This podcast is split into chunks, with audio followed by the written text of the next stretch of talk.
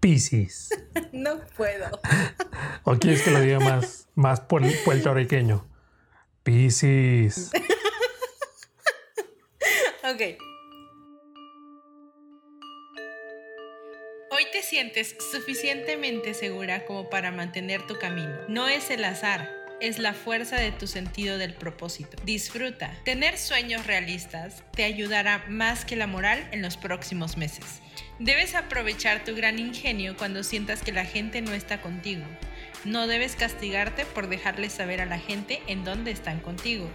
Habla con las personas que te hagan sentir que les preocupas. El tema general de tu vida durante este periodo es conseguir un esquema. No todos comparten los mismos sentimientos. Y eso, queridos amigos, eh, diere escuchas, culten escuchas, no, no le hemos puesto un nombre a esto. Es lo que dice una aplicación de astrología sobre mi signo, que es Pisces. Y la verdad es que no le entendí, o sea, no me veo identificada, no entendí la parte en la que debo de dejarme de castigar por personas que no sé qué, o sea, no entendí. Eh, y como podrán darse cuenta, el episodio de esta semana va a ir sobre astrología.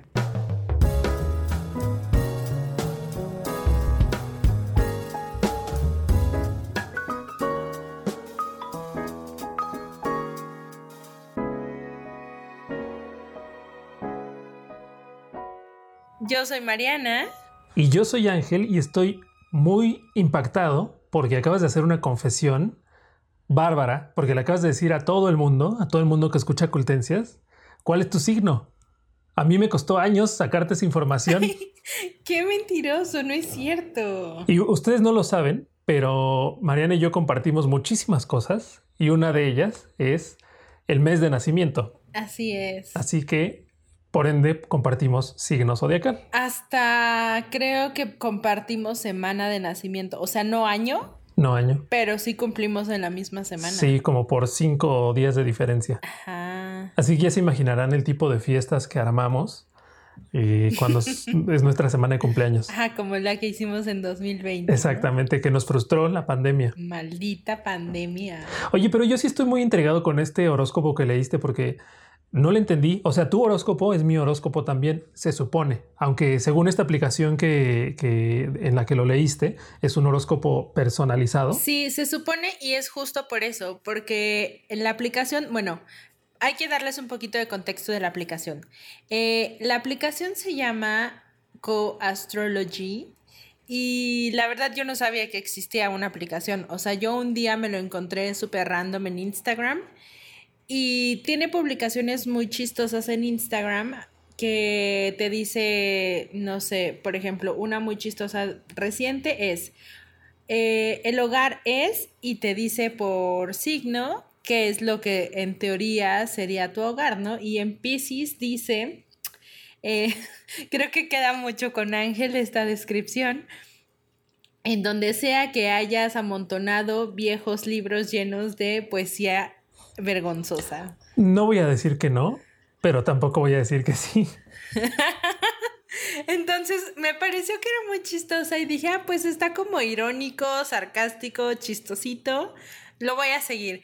Y después, no sé, se las mandaba a Ángel porque era como, dude, este eres tú, o así. Y de repente fue como, oye, ¿ya descargaste la aplicación? Y yo, ¿qué? ¿Eso tiene una aplicación? Y, y, sí, o sea, la aplicación ya es algo muchísimo más mm, serio, podría decirse. Sofisticado. Sofisticado también, porque lo que hace es que eh, te pregunta, obviamente, tu fecha de nacimiento, pero te pregunta también tu hora de nacimiento y en qué ciudad eh, naciste, para que según la página y según los creadores de esta, de esta aplicación, pueda tener un, como una radiografía del cielo del día en el que naciste. Porque la astrología no es nada más, ah, sí, Piscis, vas a ser muy feliz esta semana, bye. O sea, la astrología ya como bien, no estamos diciendo que sea un, porque no lo es, la astrología no es una ciencia, pero la astrología o los astrólogos que se meten muchísimo más en profundidad a estudiar este, este, no sé cómo llamar, esta corriente de pensamiento. Práctica, esta, esta creencia, este modo de vida. Ajá. Pues sí, o sea, quienes se adentran a estudiar la astrología o relacionan mucho la posición del sol, la posición de la luna, la posición de los planetas y las constelaciones según tu hora, casi casi necesitan hora, minuto y segundo de cuando naciste para saber exactamente en dónde está como tu signo y en base a eso hacer como una carta natal ya muchísimo más personalizada y son estas personas mucho más estudiadas quienes no te van a dar un, un horóscopo genérico por así decirlo. Que una predicción que es básicamente lo que hacen los horóscopos que eh, escuchamos en la radio, vemos en la tele o que ahora consultamos en redes sociales. Y esto que esta definición pequeña que acabas de dar de la carta natal es básicamente la misma definición que da una astróloga muy connotada, al parecer, llamada Linda Goodman, que es autora de un libro que se llama Los signos del zodiaco. Y ella, en las primeras páginas del libro, explica que precisamente la carta natal es como una fotografía de la posición de los astros de, nuestro sistema solar, porque algo que me quedó, eh, me causó mucha curiosidad es cómo no toma en cuenta el resto del universo, solamente tienen que ver los planetas que forman parte de nuestro sistema solar y nuestro astro principal que es el Sol, ¿no?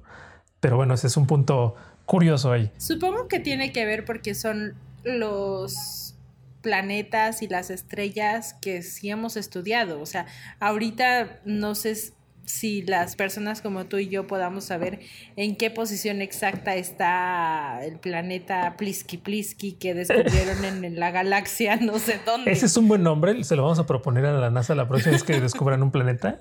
Planeta Plisky Plisky. No, pero como, les decía, eh, la carta natal básicamente es eso. Eh, esta mujer, Linda Goodman, dice que se le puede considerar a la carta natal una fotografía de la posición exacta de todos los planetas en el cielo en el momento del nacimiento.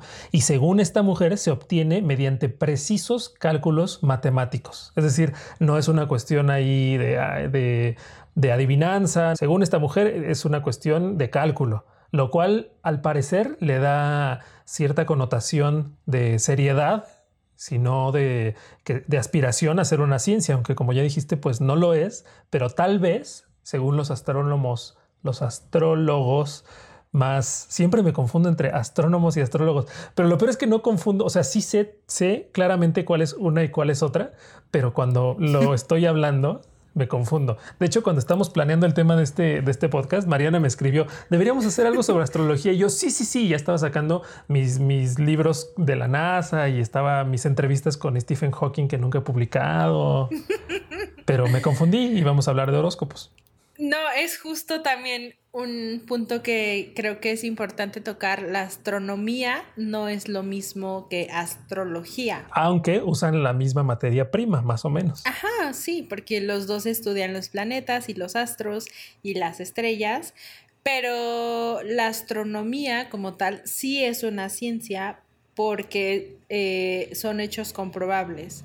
Em, están ahí los planetas y sabemos que se mueven a cierta velocidad, cada cierto tiempo dan una vuelta al sistema solar, pero la astrología se basa simplemente en, en lo que nosotros vemos, ¿no? Y lo que nosotros como seres humanos interpretamos del movimiento de los astros. No es una ciencia por eso. Y justamente hablamos de esto porque hace muy muy poquito tiempo se estrenó en Netflix un documental llamado Mucho, mucho amor. Y que reciban de mí siempre paz, mucha paz, pero sobre todo mucho, mucho, mucho qué? Amor. Estoy casi segura que muchas personas como de nuestra edad, no sé, que tengan más de 25 años tal vez, van a ubicar perfectamente la referencia. Sí, aunque yo he de confesar que no estaba demasiado entusiasmado con este documental. De hecho, no, no tenía demasiadas ganas de verlo.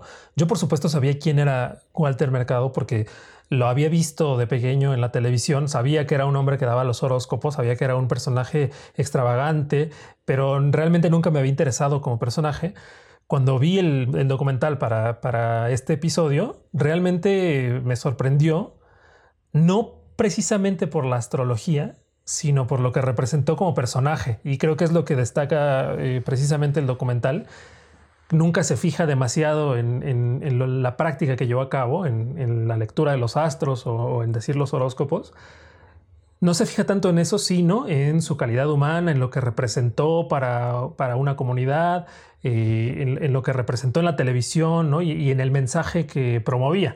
Eso fue lo que me encantó y creo que ahora tengo una visión o una imagen diferente de, Walter Mercado. Lo que me gustó muchísimo del documental fue justamente esa parte como humana que le dieron a Walter, ¿no? Em, me parece súper relevante este señalamiento que hicieron de que les dio representación a la comunidad LGBT latina en Estados Unidos en un momento en el que era súper machista. Misógino, homófobo. Ajá, e incluso en México también dio como entrada, aunque obviamente no me pareció nada agradable que hayan incluido a Eugenio Derbez porque claramente no fue un homenaje lo que hizo, fue una mofa y, y creo que sí podría caer como en la discriminación, pero el papel que jugó Walter Mercado en esas comunidades está súper cool. Y también otra cosa que me llamó mucho la atención fueron sus vestuarios. Lo vistieron los mejores diseñadores del mundo. Tú sabrás más que yo de eso, pero según menciona en el documental que Versace... Sí, que eran capas súper extravagantes, llenas de piedras y de telas súper brillosas y coloridas. Como poniéndolo en una balanza, tal vez sería un poco como los vestidos de Paquita, la del barrio. creo. yo, yo, no, o sea, que son muy llamativos. Yo pensé más en Juan Gabriel. Ah, también, pues sí. O sea, que son muy llamativos y son muy de ellos. O en Harry Styles. Bueno, pero eso ya es.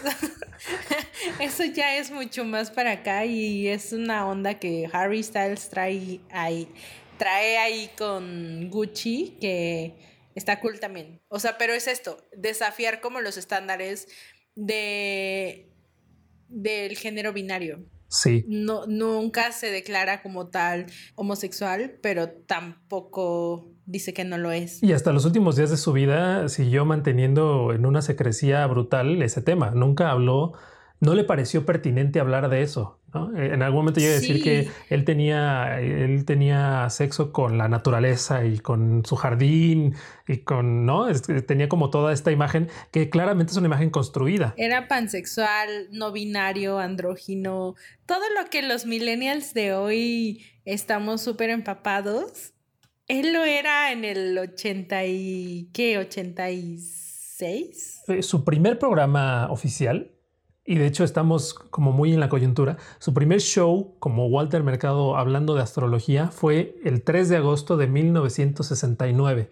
Así que probablemente cuando estén escuchando esto estaremos a unos días o a pocos días de haber celebrado los 51 años de ese primer show. De hecho, un un punto que toca el documental es el 50 aniversario de su trayectoria, que se celebra con una, con una exposición en Miami, eh, que, se celebró en 2019, tres meses antes de su muerte. Sí, me pareció un gran documental, la verdad, eh, y me hizo mucho pensar y recordar que o sea, yo sí me acuerdo de que de verlo en primer impacto cuando mi abuela veía ese programa y, no me acordaba de esos momentos, ¿sabes? Era como, o sea, sí sabía quién era Walter Mercado, pero no me acordaba tal cual del impacto que tenía. Poco a poco vamos desvelando tu mentira, porque en el primer capítulo de esta nueva edición de Cultencias dijiste, no, yo no veo televisión, nunca vi telenovelas, pero al siguiente capítulo me, me, diste una lista enorme de personajes de la comedia mexicana y ahora me estás diciendo que veías a Walter Mercado. ¿Cuándo veías Primer Impacto? Con mi abuela, pero Primer Impacto no era una telenovela, así que sostengo que no veía telenovelas. La lista de personajes que te di en el segundo episodio se la pregunté a una de mis roomies que sabía que me iba a dar las respuestas y ¿Cuál fue el otro punto? No sé, pero me estás difamando, Ángel. Bueno, ya veremos en los próximos capítulos qué otros secretos nos revelas. Ahora, por lo menos en este ya sabemos que eres Pisces. Sí. Y ya, así es. y ya, y, y- no, y ahora todos los que nos escuchen van a poder saber un poco más sobre tu personalidad gracias a tu signo. y eso tiene mucho que ver con algo que quería que habláramos en este episodio de cómo Internet ha cambiado los horóscopos y en general la astrología.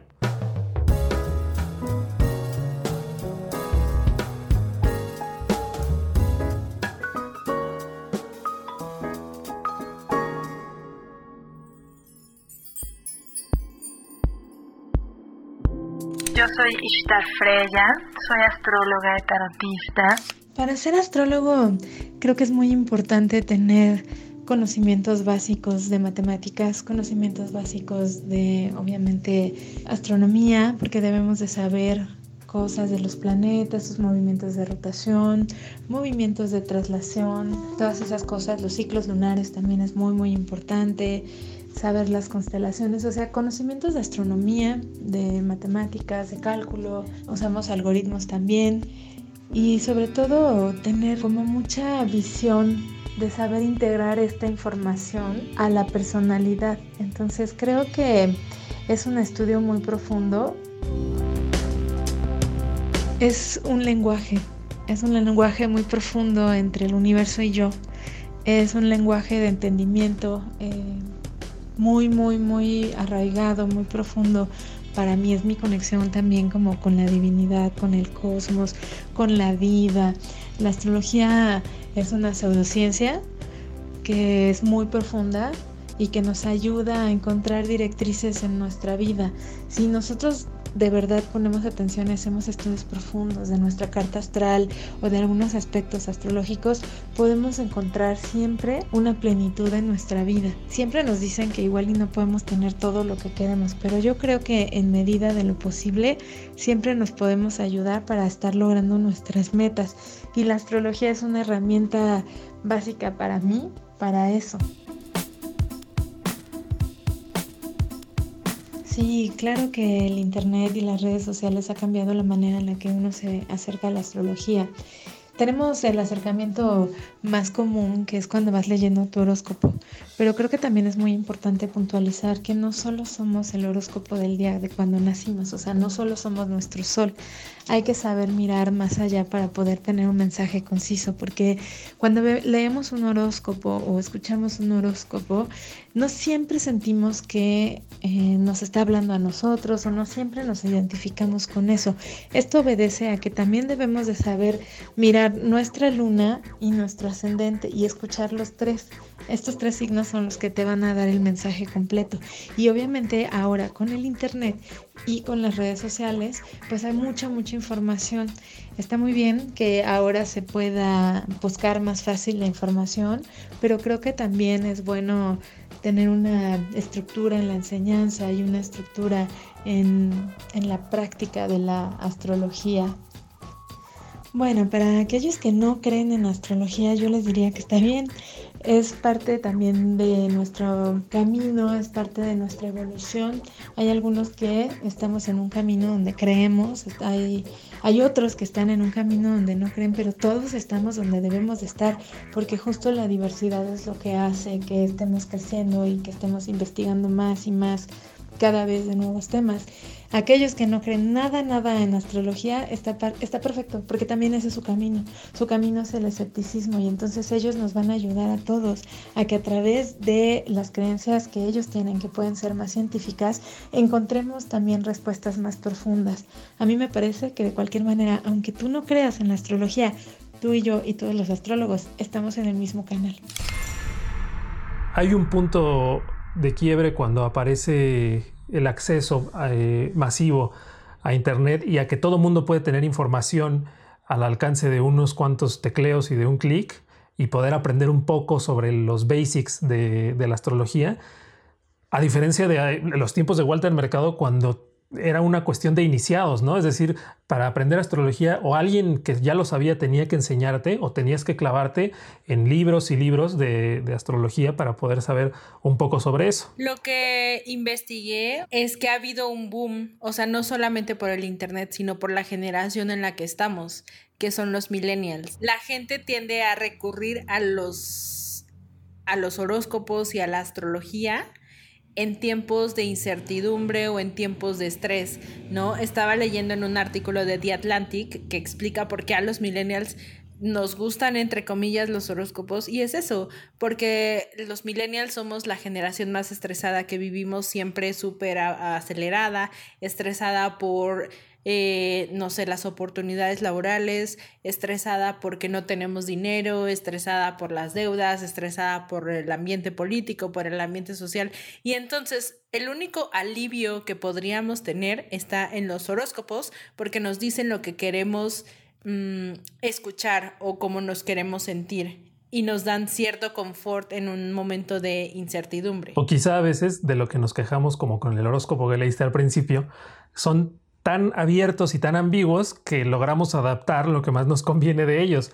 Aunque estoy seguro que muchos astrólogos eh, que se dedican de tiempo completo a esto dirán que eso es una mentira o que es una falacia, ¿no? Que, no, que no es cierto que sean así de ambiguos. Sí, es, es muy probable, pero es que volvemos a lo que decíamos al principio. Hay personas que sí se dedican al estudio de los astros, a la posición de los astros, ¿no? Y tienen sus interpretaciones de cómo afecta la posición de Júpiter en... Dilo, dilo, Mercurio retrógrado. No, es que según yo Mercurio retrógrado es otra cosa totalmente diferente. Pero es lo que todo mundo es lo que todo mundo dice, ¿no? Como para eh, entrar en, ahí en el chacoteo, dice, ah, sí, es que Mercurio retrógrado. Sí, y ¿sabes qué es lo más chistoso? Que yo por mi trabajo real eh, he tenido que meterme mucho a investigar este tipo de cosas porque de verdad es un tema que le interesa a la gente. Cualquier contenido que hagas relacionado con horóscopos o con astrología, le interesa a la gente y, y, o sea, por más que tratas tú como de adentrarte, sí necesitas expertos para poder como pues, sortear más o menos ahí qué es la astrología, porque claramente yo no soy experta en astrología, no pretendo serlo y nunca lo seré, pero sí tienes que saber a quién acercarte para saber más si es que es de tu interés. Sí, a quién recurrir. Y ahora que mencionabas que la gente recurre más a los horóscopos en tiempos de crisis, hay de hecho un estudio hecho hace muy poco que dice que en este tiempo de pandemia, desde que se eh, inició el brote de, coronavirus, de COVID-19, la gente ha recurrido por lo menos un 30% más a los horóscopos. Y hay una neurocientífica, ya ves que me encanta citar neurocientíficos, esta es una neurocientífica de la Universidad de Georgetown que se llama Abigail Marsh, que dice que es entendible que la gente busque eh, horóscopos porque básicamente lo que el cerebro necesita es una, tener una predicción sobre alguna certeza en el futuro próximo o en el futuro lejano. Entonces es lo mismo que tú dices, tener cierta estabilidad emocional ante una situación de crisis, pues por lo menos te hace no querer lanzarte del sexto piso. Pero es muy curioso porque justo cuando empezaba la, la pandemia, me encontré un artículo en el New York Times que me llamó muchísimo la atención, que se titula El coronavirus va a matar a la astrología y básicamente es... Em, eh, empiezan explicando cómo es que una de las astrólogas más famosas de Estados Unidos eh, recibió muchísimas críticas porque no pudo prever el coronavirus, ¿no? Y entonces ella decía, sí, 2020 va a ser el mejor año porque tú, Tauro, vas a poder poner ese negocio que tanto quieres, eh, cáncer, te vas a casar este año por fin, mm, no sé, Libra, vas a ganar la lotería, me lo estoy inventando, obviamente, ¿no? Pero que mucha gente que sí creía en ella le reclamó por qué no pudo haber visto algo tan grande como una pandemia global que básicamente arruinó los planes de todos, ¿no? Y le cambió la vida a muchísimas personas en todos los sentidos. Y básicamente lo que dice el artículo es, sí, hubo un poco de escepticismo al inicio, pero es justo lo que dices. Al darles seguridad y darles lo que ellos querían escuchar fue como empezó como a sanar esa relación de nuevo y entonces tenemos un boom de horóscopos otra vez. Sí, y no solamente, es decir, antes los horóscopos salían en la radio y en la televisión, ahora hay miles, incluso podría decir que hasta, bueno, no sé si millones, pero hay miles y miles de cuentas en Instagram, en Twitter, en, cualquier red social, ya, seguramente en TikTok ya hay una cuenta de horóscopos. ¿no? O sea, en todos lados. sí, seguramente. Hay horóscopos y no puedes saber si quien los está haciendo realmente eh, se clavó a estudiar eh, cómo es el funcionamiento de los, de, los astros eh, desde el punto de vista del zodiaco, o si alguien nada más se puso ahí a escribir cualquier cosa que se le, que se le venía a la cabeza. Esto pues, me hizo acordarme de una anécdota. No recuerdo quién me la contó, pero la tengo muy presente. Eh, antes, en, los tiempos en que los horóscopos eran prime time en los periódicos, ¿no? Y se publicaban en las, en las mejores planas de los periódicos, eh, una persona con el corazón roto porque su novia lo había terminado, era el encargado de escribir horóscopos y empezó a mandarle indirectas a su novia a través de los horóscopos porque sabía que ella leía su horóscopo y entonces le decía, eh, ese fulano Tauro que acabas de conocer eh, padece impotencia sexual, no te va a servir de nada si quieres sentir placer o cualquier cosa por el estilo y le, le lanzaba indirectas por los, por, los, por los horóscopos. Es una historia verdadera, o sea, no me acuerdo quién me la contó, pero sé que es una historia verdadera. ¿Y funcionó? O sea, no sé, no sé si funcionó. No conozco ese final de la historia, pero por lo menos desahogó un poquito su pena. Yo soy muy escéptica en muchas cosas como podrán haber deducido en los capítulos del Dierecast. Y los horóscopos son una de ellas. No menosprecio a las personas que se dedican a eso porque estoy segura que tienen que estudiar mucho, pero sigo sin creer, o sea, creo que leer tu horóscopo hace que te, que te predispongas y que te sugestiones y entonces busques eso. Y probablemente por estar, ay, porque sí hay personas que se súper obsesionan con los horóscopos. Y entonces el estar tan centrado en buscar a ese negocio que te dijeron que este mes iba a ser, estás dejando pasar mil otras oportunidades que podrían haber sido mejor, pero que como alguien no te lo dijo, tú no lo, eh, no lo viste pasar. Sí, no lo tenías en el radar, ¿no? Ajá. Porque estabas pensando en otra cosa. Sí, yo también soy muy, muy escéptico de todo, eh, incluyendo, por supuesto, a los horóscopos. Pero creo que esa predisposición de la que hablas a veces puede tener un lado positivo. Y eso es creo que de lo que más me gustó del documental de Walter Mercado, que al final eh, lo que él proyectaba era, era un mensaje positivo. ¿No? Independientemente de si le creías a los horóscopos, incluso en el mismo, en el mismo documental hay gente que dice, yo no creo en los horóscopos, pero creo en Walter, ¿no? Es decir, creían en que lo que él les decía era, pues, tú siente amor, estás viviendo el presente, este, ten paz contigo mismo, o sea, básicamente te estaban diciendo, sé feliz, encuentra tu propio camino, disfruta lo que tienes. Es decir, era algo que no necesitas tener realmente ninguna pseudociencia ni ninguna ciencia para intentar ¿no? Para intentarlo. Y creo que eso es lo más valioso y de lo que más podemos rescatar de tanto del documental de Walter Mercado y de la práctica cotidiana del horóscopo, porque de alguna manera te están diciendo, viene algo bueno para ti, quizás sí estés predispuesto, pero quizá también estés con una actitud distinta ante, ante tu, cotidianidad, ¿no? y algo bueno pueda pasar al final de cuentas y tú a lo mejor creas que cualquier, cualquier cosa mínima buena que te pase vas a decir, claro, porque mi horóscopo me lo dijo. No, pero en realidad es como, pues igual te iba a pasar a lo mejor, o igual esa predisposición te llevó a cambiar de actitud y entonces cambiando de actitud tuviste, eh, hiciste mejores decisiones o cualquier cosa, ¿no? creo que en el fondo, con todo el escepticismo que me cargo, hay una cosa positiva que rescatarle. Pues sí, Ángel, creo que, o sea, Sí, coincido totalmente contigo. No está de más tener un mensaje positivo, pero tampoco creo que sea bueno obsesionarte con eso, ¿no? Eh, yo me voy a seguir manteniendo escéptica. Eh, aplaudo a las personas que se dedican a eso, pero a las personas que creen en eso no se claven tanto.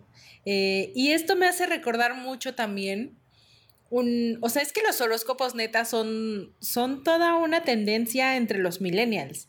Y tan es así que Spotify lanzó una aplicación que tiene para hacer tu lista eh, según tu signo zodiacal con un ascendente. Para entrar a la aplicación que les vamos a poner en redes sociales, te pide em, tu fecha de nacimiento y tu hora de nacimiento para que te dé tu ascendente. Entonces, a mí me salió una playlist que es Pisces ascendente en Tauro, ¿no? Y la descripción es, los astros mezclaron los sonidos del universo para darte esta playlist según tu signo solar y ascendente. Pues, ¿qué creen? No, hay muchas canciones que sí me gustan, pero son muchas canciones que escucho regularmente. Pero también hay otras que es como, ¿qué es esto? ¿Por qué esto está en mi lista? Como, o sea, no, no estoy diciendo que el artista que voy a nombrar a continuación sea malo, simplemente a mí no me gusta y es Gustavo Cerati. ¿Qué? No, espera, espera, no, este es un, este es un breaking point de la relación. ¿Cómo, cómo, cómo es posible que siendo Pisces los dos, no te guste Gustavo Cerati. Pues es que es eso, Ángel. ¿Cuál es tu ascendente? El mío es Tauro, tal vez eso tiene que ver. Probablemente. No, yo no, no estoy seguro de cuál es mi ascendente, pero estoy seguro que cualquiera que sea mi ascendente, en todos les va a gustar Cerati. Bueno, pues está Gustavo Cerati, está José José. Ay, no, no, no puedes negar a José José. José José es, es más grande que los astros. Está por encima de todo el zodiaco. Está Natalia Jiménez, que no sé quién es. la ex vocalista de la quinta estación. Y además de esos, sí son muchas, muchas bandas y muchas canciones que escucho regularmente, como DXX, Foles, James Blake. Daime Arocena, Adele, Disclosure, Coldplay. Entonces, no sé, tal vez se lo inventaron y es como, ay, a ver, ponle algunas canciones que no conozca y otras de las que siempre escucha. Y ya. Lo que no sabes es que Spotify te acaba de tender una trampa para que le dieras tu fecha de nacimiento exacta y así pueda tener más datos sobre ti. No lo había pensado así. Lamento informarte. Pero a cambio te dio una bonita playlist con Natalia Jiménez. Ni siquiera es una bonita playlist. Ni siquiera. Bueno, pues yo voy a hacer mi experimento con. Le voy a entregar toda mi información como tú a Spotify. Voy a ver qué canciones y artistas me salen y ya luego les cuento a ver cómo me fue. Mientras tanto, ustedes pueden seguirnos en todas nuestras redes sociales, pueden comentarnos si ustedes creen en los horóscopos, si son Team Mariana o Team... Ah, no, espérate, en este caso los dos somos del mismo equipo.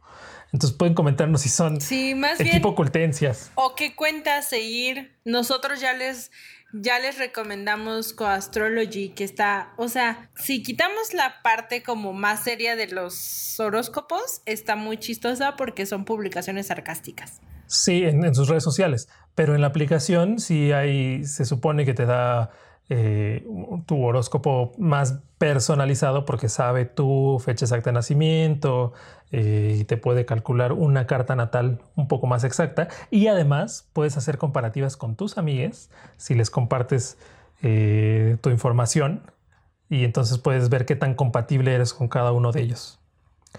Pero bueno, como les decía, nos pueden escribir a cualquiera de nuestras redes sociales. Estamos en Facebook como Mex, en Twitter Mex, en Instagram Mex, o sea, estamos como Mex en todos lados, y en YouTube como MX, donde también pueden escuchar este podcast si ustedes son usuarios más de YouTube y si no, si ustedes son usuarios de cualquier otra plataforma de audio, nos pueden escuchar en... Nos pueden escuchar en Spotify, Google Podcast, Spreaker, Himalaya o en cualquier plataforma de podcast que usen. Pues muchas gracias por acompañarnos hasta este punto de el episodio.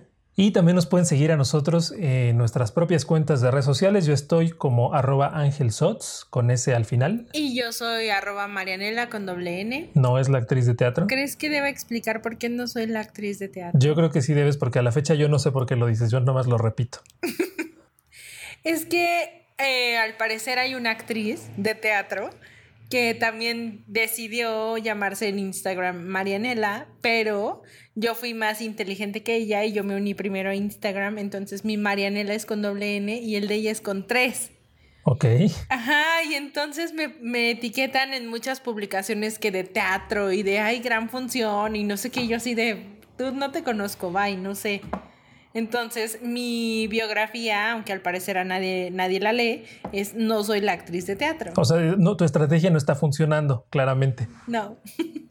no, pero no voy a ceder mi nombre, la verdad. ¿Para que llega tarde? Ni aunque Instagram te la compre por millones de dólares. Probablemente, pero tendrían que ser muchos millones de dólares. Mientras esperamos, nos despedimos de este episodio. Bye. Bye. Y ahora esto es lo que debes saber esta semana. Este miércoles 29 de julio, los directores y fundadores de empresas como Apple, Google, Facebook y Amazon tuvieron que explicar ante el Congreso de Estados Unidos por qué sus grandes compañías no son monopolios. Mientras que a Besos de Amazon le cuestionaron las prácticas de competencia con vendedores externos, a Zuckerberg de Facebook le cuestionaron por qué su plataforma no ha hecho nada para regular la desinformación. Al final de la audiencia, uno de los congresistas dejó entrever que una regulación a estas empresas digitales es inevitable. Michelle Obama estrenó un podcast que se puede escuchar solamente en Spotify. La producción es realizada por Higher Ground, empresa fundada por Michelle y el expresidente Barack Obama. En cada capítulo, la ex primera dama estadounidense dialogará con colegas y amigos y entrevistará a varias personalidades. Por ejemplo, el invitado del primer episodio fue Barack Obama, con quien charló, entre otras cosas, de la comunidad, el amor que impulsa las relaciones y su vida tras su paso por la Casa Blanca. Un éxito más para Michelle Obama, que en 2018 logró un éxito tremendo con su libro Mi Historia, del cual se han vendido más de 11.5 millones de ejemplares en todo el mundo.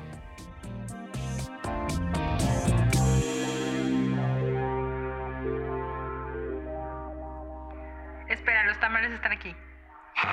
¡Yay! Todo lo que estuvimos esperando.